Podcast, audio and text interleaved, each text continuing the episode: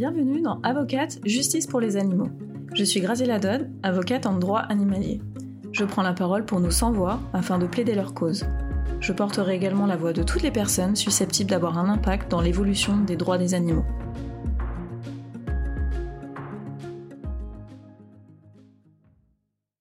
Alors, donc, on est aujourd'hui avec la Ligue protectrice des animaux du nord de la France. Euh, Monsieur François Catry, vous êtes directeur général de la LPANF. Oui. Et Madame Rachel Desvart, responsable communication de la LPANF. Oui. Bonjour, merci d'avoir accepté euh, mon invitation.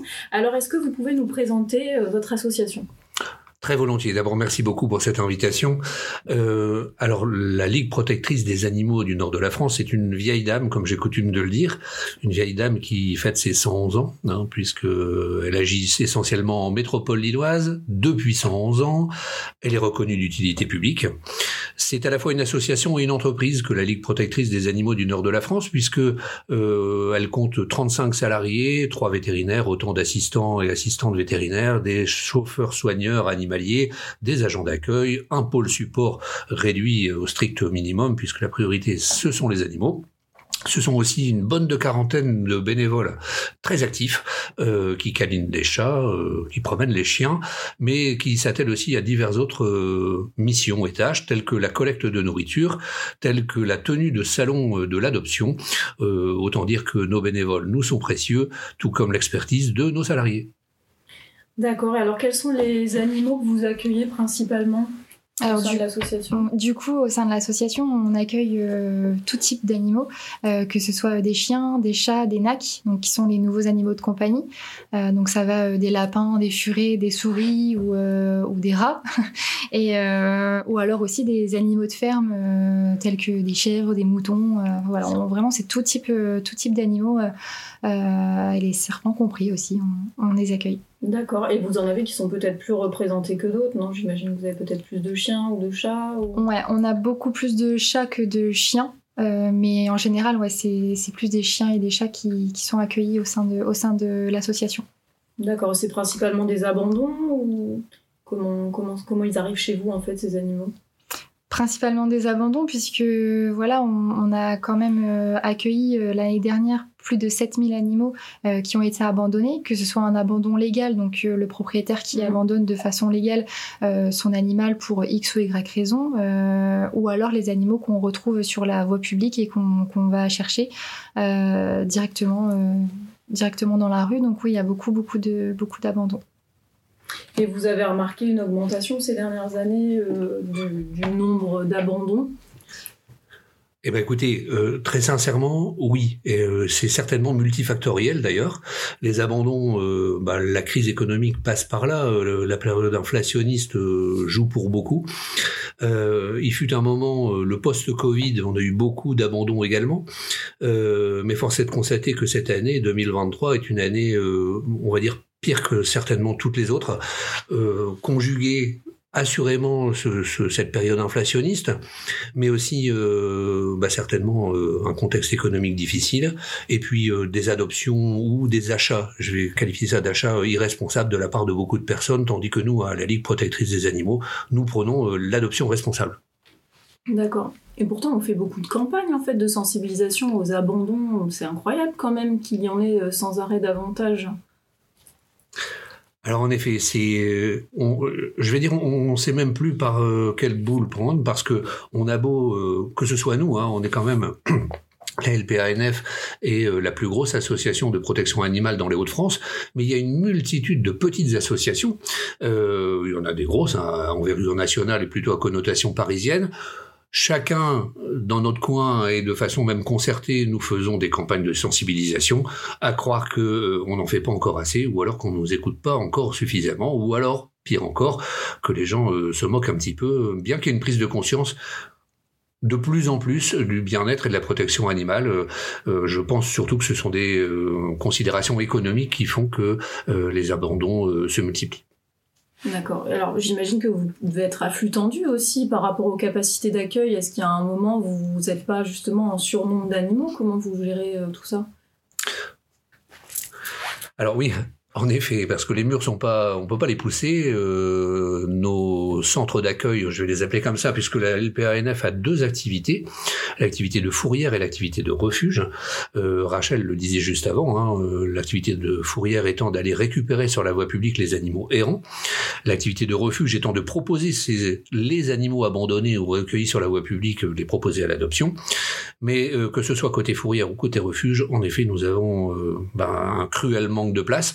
Euh, en ce moment, euh, on subit encore les conséquences euh, d'un accroissement terrible du nombre, par exemple, de chats chez nous. Alors, nous faisons quoi? Nous faisons tout notre possible. Quand je dis nous, ce sont nos équipes de bénévoles, nos équipes de salariés, pour faire des partenariats avec des associations sérieuses vers lesquelles nous transférons bah, ces animaux, hein, puisque nous, on n'a pas forcément de place. Nous amplifions autant que faire se peut euh, bah, les adoptions en allant euh, à proximité des habitants hein, avec nos salons qui s'appellent les rencontres LPANF. Mais très vite, là, on se trouve confronté à une problématique, c'est que partout en France, bah, les refuges ou les associations partenaires sont elles aussi saturées. On a commencé à aborder le sujet de l'adoption de l'animal de compagnie. Comment ça se passe à la LPA Quelles sont les démarches? Comment on peut adopter auprès de votre association? Donc du coup, comme euh, M. Catry l'a évoqué, on prône vraiment l'adoption responsable. Donc on cherche vraiment à, trouver une famille qui correspond à l'animal euh, qui a été abandonné et qui est actuellement à l'adoption. Euh, donc dans un premier temps, on a la possibilité de trouver les animaux qui sont sur notre site internet, donc lpa-nf.org. Et donc les personnes voient l'animal sur nos réseaux sociaux ou sur le site internet. Ils contactent la LPA en disant voilà, je suis intéressé par tel animal, est-ce que c'est possible de venir le voir? Ils font une première rencontre donc balade euh, avec, euh, avec le chien ou câlinage avec le chat si, euh, si c'est un chat. Et ensuite, ils disent en gros si ils sont intéressés toujours par, par l'animal. Donc il y a une réservation qui est faite. Et il y a une seconde rencontre, donc là plus approfondie, donc avec le chien qui est dans le parc ou le chat qui est dans, dans son parc également où euh, le potentiel adoptant euh, voit un petit peu si le coup de cœur est réciproque. Parce qu'il peut y avoir un coup de cœur euh, humain vers l'être vivant, mais ça peut être aussi que à sens unique. Donc on cherche vraiment à ce que ça matche entre, entre les deux, entre les deux, les deux personnes. Et euh, est-ce qu'il y a des garanties qui sont vérifiées ou est-ce que vous vous rendez sur place pour vous assurer que le domicile convient, est adapté? Oui, alors du coup, euh, pour euh, certains de nos animaux, notamment les chiens, je pense notamment aux chiens, il y a une prévisite qui est faite dans le domicile du futur adoptant pour voir un petit peu dans quel contexte l'adoptant est, est, capable d'accueillir l'animal, savoir un petit peu si il a l'espace nécessaire, si c'est un grand chien par exemple ou euh, voir si, euh, si tout est OK au niveau euh, de l'accueil de, de l'animal. Vous avez des impératifs de délai? Est-ce qu'il y a des coûts? Vous faites signer un contrat d'adoption, je suppose, en pratique oui, alors tout est indiqué du coup sur notre site internet, puisque voilà, comme on prône vraiment l'adoption responsable, euh, je ne vais pas détailler parce que je pense que sinon le podcast va durer euh, très longtemps, mais voilà, tout est, sur notre site euh, lpa-nf.org, et là on voit vraiment tout le détail de, de ce qu'il faut pour, pour adopter de manière responsable. Et si je peux me permettre de compléter ton propos, Rachel, en effet, le point de convergence, bah, c'est notre site internet, hein, euh, www.lpa-du6nf.org. Là-dessus, on y retrouve tout. On y retrouve aussi euh, bah, les conditions tarifaires d'adoption. Hein. Euh, faut savoir que petite anecdote, je veux dire petite précision plutôt, les tarifs proposés pour les adoptions, que ce soit de chiens, de chats ou d'autres euh, ou d'autres NAC, ne compense absolument pas euh, l'ensemble des frais euh, qu'il nous faut euh, sortir, enfin l'argent qu'il nous faut sortir pour les soins vétérinaires, parce que nos animaux euh, sont suivis par des vétérinaires, on en a trois à la maison, comprennent l'alimentation, comprennent les salaires des salariés. Donc c'est vraiment pas, on n'a pas du tout une démarche commerciale, et donc les tarifs, en effet, on peut les découvrir sur ce site, ainsi que les conditions d'adoption, comme le disait Rachel, mais également euh, bah, comment nous aider hein, en, devenant bénévole euh, ou en nous faisant un don ou en adhérant à notre association pour la modique somme de 10, 10 euros par an, euh, défiscalisable, tout ça à 66%. Alors évidemment, comme on parle d'adoption, moi je pense au nouveau certificat d'engagement euh, de connaissance des besoins spécifiques de l'espèce euh, depuis la loi du 30 novembre 2021. Est-ce que ça, ça a impliqué pour vous beaucoup de changements en pratique et est-ce que ça a eu un impact ou pas, selon vous? Alors, euh, à notre avis, c'est une bonne chose. C'est une bonne chose qu'il y ait un engagement, quoi. Il y a une espèce de contrat et un contrat, ça engage les parties, quoi. Euh, ça, c'est la première chose. Donc, c'est plutôt une bonne chose. Sur le plan de l'organisation, en interne, euh, ça réclame euh, beaucoup de travail. Euh, ça implique euh, des délais de traitement, je dirais, administratif aussi beaucoup plus longs. Globalement, c'est une bonne chose. On va dire plutôt c'est un bon début. peut-être parlerons-nous après des préconisations, hein, parce qu'il y a de la maltraitance aussi. Il y a peut-être des choses à faire et à améliorer pour être un peu plus coercitif euh, sur ce sur ce volet-là. Mais on va dire que c'est un bon début euh, pour une prise de conscience aussi que euh, adopter c'est un engagement responsable. Est-ce que vous avez des chiffres au niveau du nombre d'adoptions qui sont réalisées auprès de votre association? Oui, donc du coup, comme je disais tout à l'heure, l'année dernière, pardon, en 2022, on a accueilli plus de 7000 animaux en 2022 et on a eu 2000 adoptions. Euh, sur cette même année, donc ce qui est quand même très positif puisque voilà on a pu euh, placer euh, quand même 2000 animaux dans une famille bienveillante et aimante pour une meilleure vie. Vous rencontrez pas des difficultés post-adoption? Est-ce qu'il y a des animaux qui reviennent chez vous? Ou est-ce que généralement ça se passe bien justement parce que vous avez anticipé les choses en amont pour trouver les bons candidats entre guillemets? Alors généralement, en règle, oui, en règle générale, pardon, euh, ça se passe bien, mais on n'est pas à l'abri d'un non euh, matchy-matchy entre guillemets entre mm. euh, l'être vivant et, l'animal. Enfin voilà, mm. l'animal doit s'adapter à son nouvel environnement et peut-être que il s'adapte pas forcément et, voilà donc forcément il revient au refuge. Mais bon, ça c'est quand même assez rare. Très rare, oui, d'accord. Et alors, quels sont les animaux qui sont les plus adoptés? Est-ce que c'est les NAC, euh, les exotiques euh? Alors, si je peux me permettre, je vais répondre en deux parties. Euh, si on parle en valeur absolue, en simplement chiffres, Évidemment, comme nous recevons plus de, euh, par exemple, de chats que de chiens que de nacs, donc euh, la première euh, espèce, ce sont les chiens, hein, les chats, pardon. J'aurais tendance à dire, bah, il y a plus d'adoption de chats. Sauf que ça, c'est en valeur absolue, en pourcentage par rapport au nombre d'animaux recueillis selon le type d'animal. Bah, c'est quasiment identique entre surtout les chiens et les chats. En nombre, il y a beaucoup plus de chats. Alors les missions de la LPA, vous les avez dites, elles sont assez larges. Comment est-ce que vous voyez l'avenir? Alors, comment on voit l'avenir euh, ben Déjà, on aimerait euh, amplifier un petit peu euh, l'aspect famille d'accueil, puisqu'on a vraiment énormément besoin de, ce type de, bénévoles pour accueillir les animaux qu'ils attendent leur famille pour la vie. on aime bien, enfin, on préfère qu'ils soient dans une famille d'accueil qui s'adapte un petit peu à l'environnement d'une maison, d'un appartement ou d'une vie de famille. donc, on veut vraiment accentuer sur le fait qu'il faut postuler pour être famille d'accueil. Donc ça, pareil, pour euh, postuler, c'est sur le site internet. Euh, vous pouvez remplir un formulaire et, euh, nos bénévoles référents les contactent, enfin vous contactent entre guillemets pour, pour devenir famille d'accueil.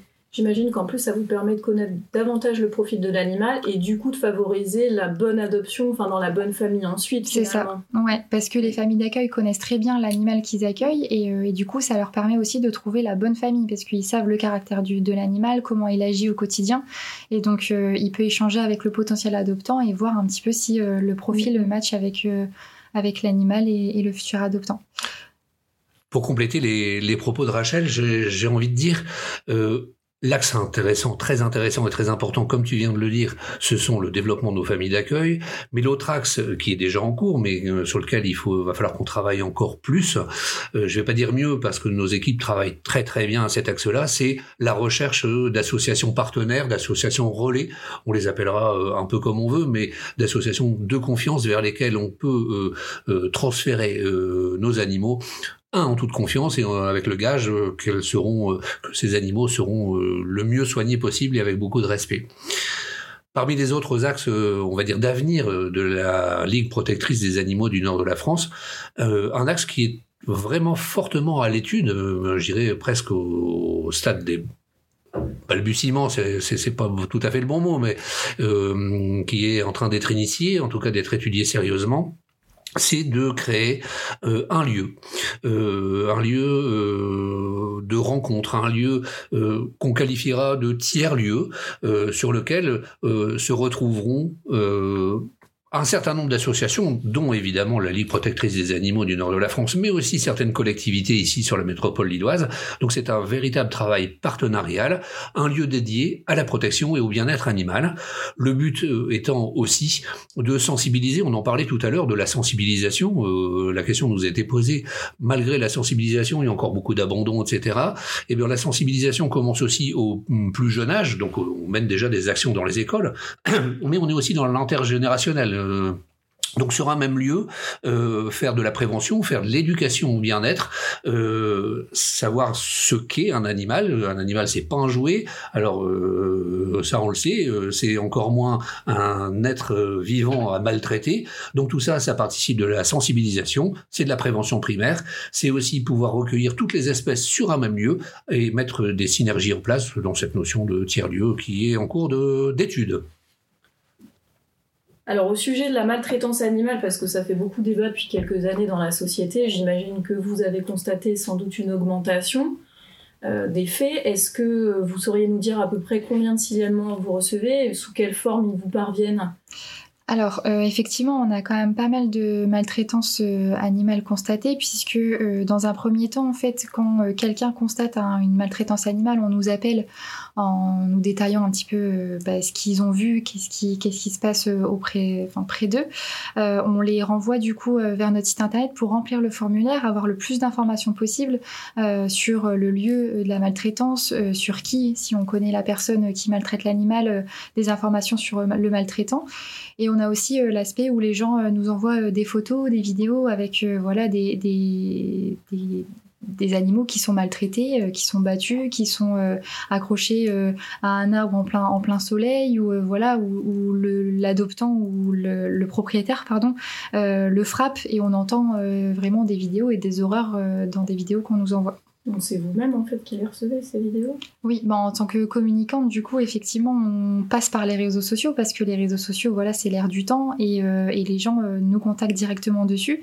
Donc, euh, je reçois des vidéos, je reçois des photos qui sont horribles à voir et des vidéos horribles à entendre parce qu'on entend la détresse de l'animal dans la vidéo et forcément, ça nous, ça nous pèse beaucoup. Alors les mauvais traitements observés, euh, c'est ceux que vous venez de dire, il y en a d'autres, euh, c'est la chaleur, c'est euh, ils se font taper, il y a d'autres choses. Alors principalement, on a le manque de nourriture pour l'animal, donc on voit un animal qui est pas du tout nourri, donc amaigri, et en plus on voit aussi se faire taper ou alors être en plein en plein soleil sur un balcon par exemple. Donc oui, on a vraiment tout type de maltraitance, qu'elle soit vraiment c'est pas que des mauvais traitements, vous avez aussi des actes de cruauté. Hein, ouais, des actes de cruauté, ouais. Beaucoup d'actes de cruauté et je ne pensais pas d'ailleurs en arrivant à la LPA qu'il y en avait, euh, qu'il y en avait autant et que les humains étaient euh, aussi euh, mauvais avec les animaux. Alors est-ce qu'il y a certains animaux qui sont plus concernés que d'autres par ces maltraitances, ces actes de cruauté? Bah particulièrement, je pense pas que. et là, je reviens à ce qu'on disait tout à l'heure. Eu égard au nombre d'animaux euh, accueillis, euh, donc entre 7 et 8 000, un bon 7 000 par an à la Ligue protectrice des animaux du nord de la France. Euh, en grande majorité, on accueille des chats, hein, je le disais tout à l'heure, puis des chiens. Bah, ce sont ces deux catégories-là qui sont forcément, qui dominent le marché de la cruauté humaine. Rachel disait quelque chose qui, que je partage complètement, puisque avant d'être directeur général de la Ligue protectrice des animaux du nord de la France, j'étais ailleurs et j'imaginais même pas le degré de cruauté, d'actes de barbarie dont était capable euh, l'espèce humaine. Euh, Rachel nous parlait euh, de coups, nous parlait d'animaux en plein soleil, d'animaux dénutris, mais j'ai découvert avec une stupeur sans nom, que j'ai du mal, j'ai du mal même à qualifier, que des humains pouvaient faire des sévices sexuels sur des chats en l'occurrence, et pas qu'un peu des actes de barbarie et de torture euh, innommables, et ce, euh, que ce soit chien et chat, euh, ce sont bah, sur ces deux espèces d'animaux que malheureusement ces personnes jettent leur dévolu et leur sort. La perversité, en fait. C'est une vraie perversité, ouais, vous avez parfaitement raison. Hmm. Euh, au niveau des personnes qui maltraitent les animaux, est-ce que ce sont les propriétaires ou pas forcément? Est-ce qu'il y a une sorte de profil, entre guillemets, de la personne maltraitante sur l'animal? Alors, Bien souvent, euh, bah oui, ce sont euh, les propriétaires d'animaux. Alors après, comment ils ont acquis leurs animaux, euh, on ne sait pas trop, parce que mm, quelquefois les animaux sont identifiés, quelquefois ils ne le sont pas. Donc euh, ils ont peut-être retrouvé le chien ou le chat dans la rue, ils l'ont peut-être acheté, je dis bien acheté, pas c'est pas une adoption, hein, ou ils l'ont peut-être récupéré. donc on va dire c'est pas forcément le propriétaire, mais c'est le possesseur, évidemment, euh, par définition, qui en est euh, le coupable, hein, parce que vraiment, on raisonne en termes de culpabilité. Hein, on fait pas ça par hasard, on est vraiment coupable. On n'est pas présumé innocent, en tout cas, quand on voit ce genre de choses-là. Euh, et quant au profil, bah, on si j'avais quelque chose à vous dire, vous m'avez pas posé la question, mais euh, il n'y a pas de profil type de possesseur euh, maltraitant.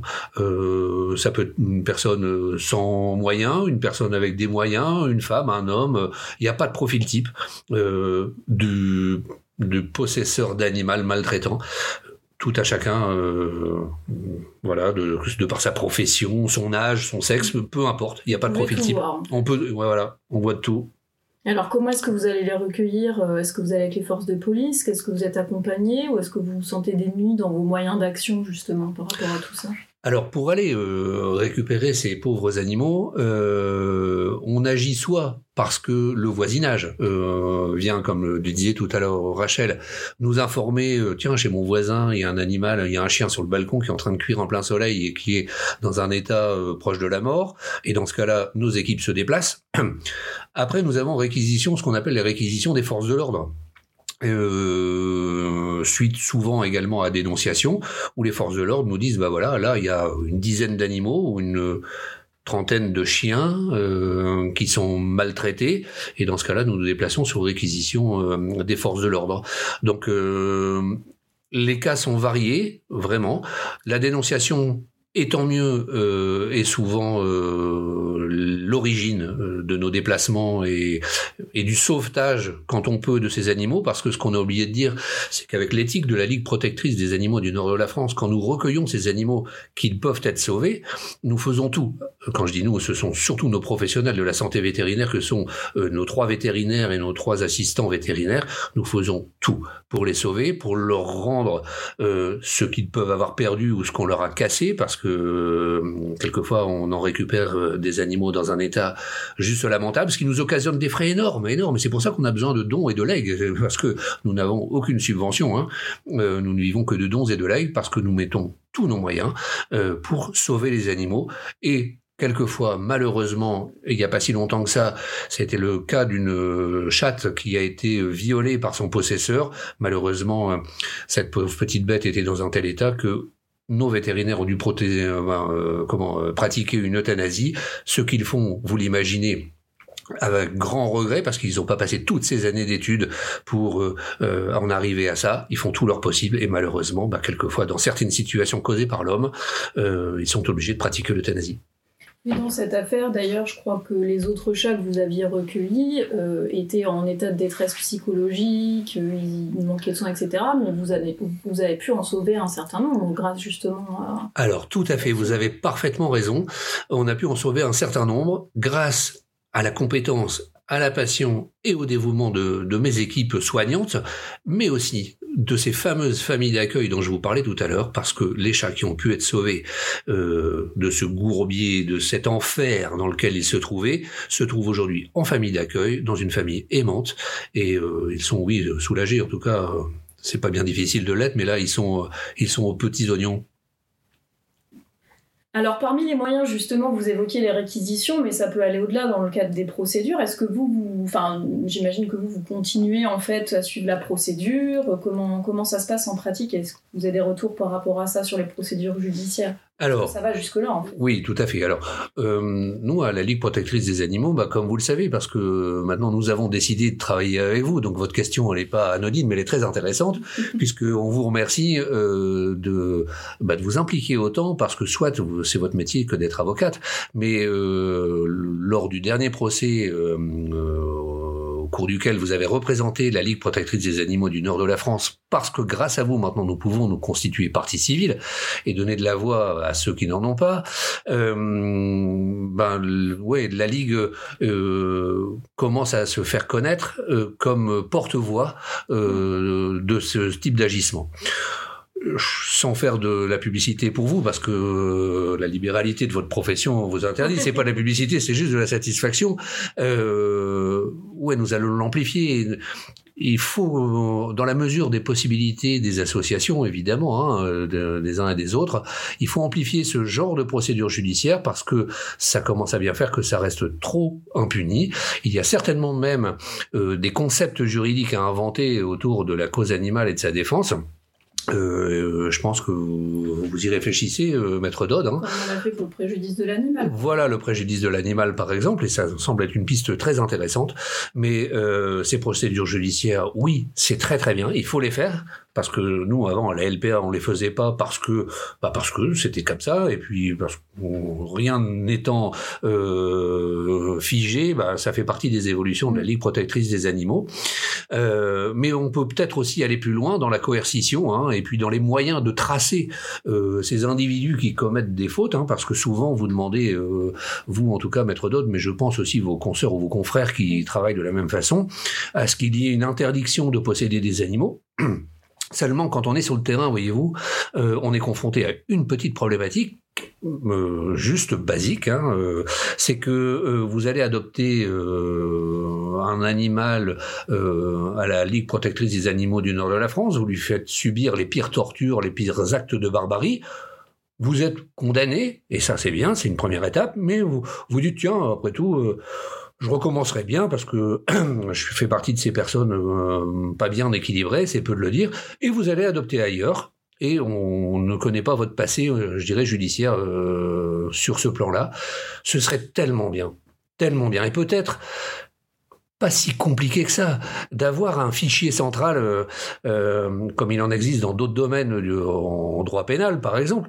Il y a peut-être des choses là, il y a des fichiers qui identifient sur le plan national euh, les animaux, ne peut-on pas se servir d'un modèle comme celui-là, pardon, excusez-moi, euh, d'un modèle comme celui-là pour euh, non pas ficher ces personnes, mais au moins les tracer et éviter qu'elles aillent à nouveau ailleurs perpétrer de tels actes. Oui, merci. Alors, je rebondis sur ce que vous disiez par rapport aux réquisitions et aux procédures judiciaires. C'est vrai que vous me paraissez, moi, légitime aussi à vous constituer partie civile, parce qu'en tant qu'organisme associatif qui reçoit en fait les animaux, vous avez euh, des gardes en fait qui peuvent durer un certain temps.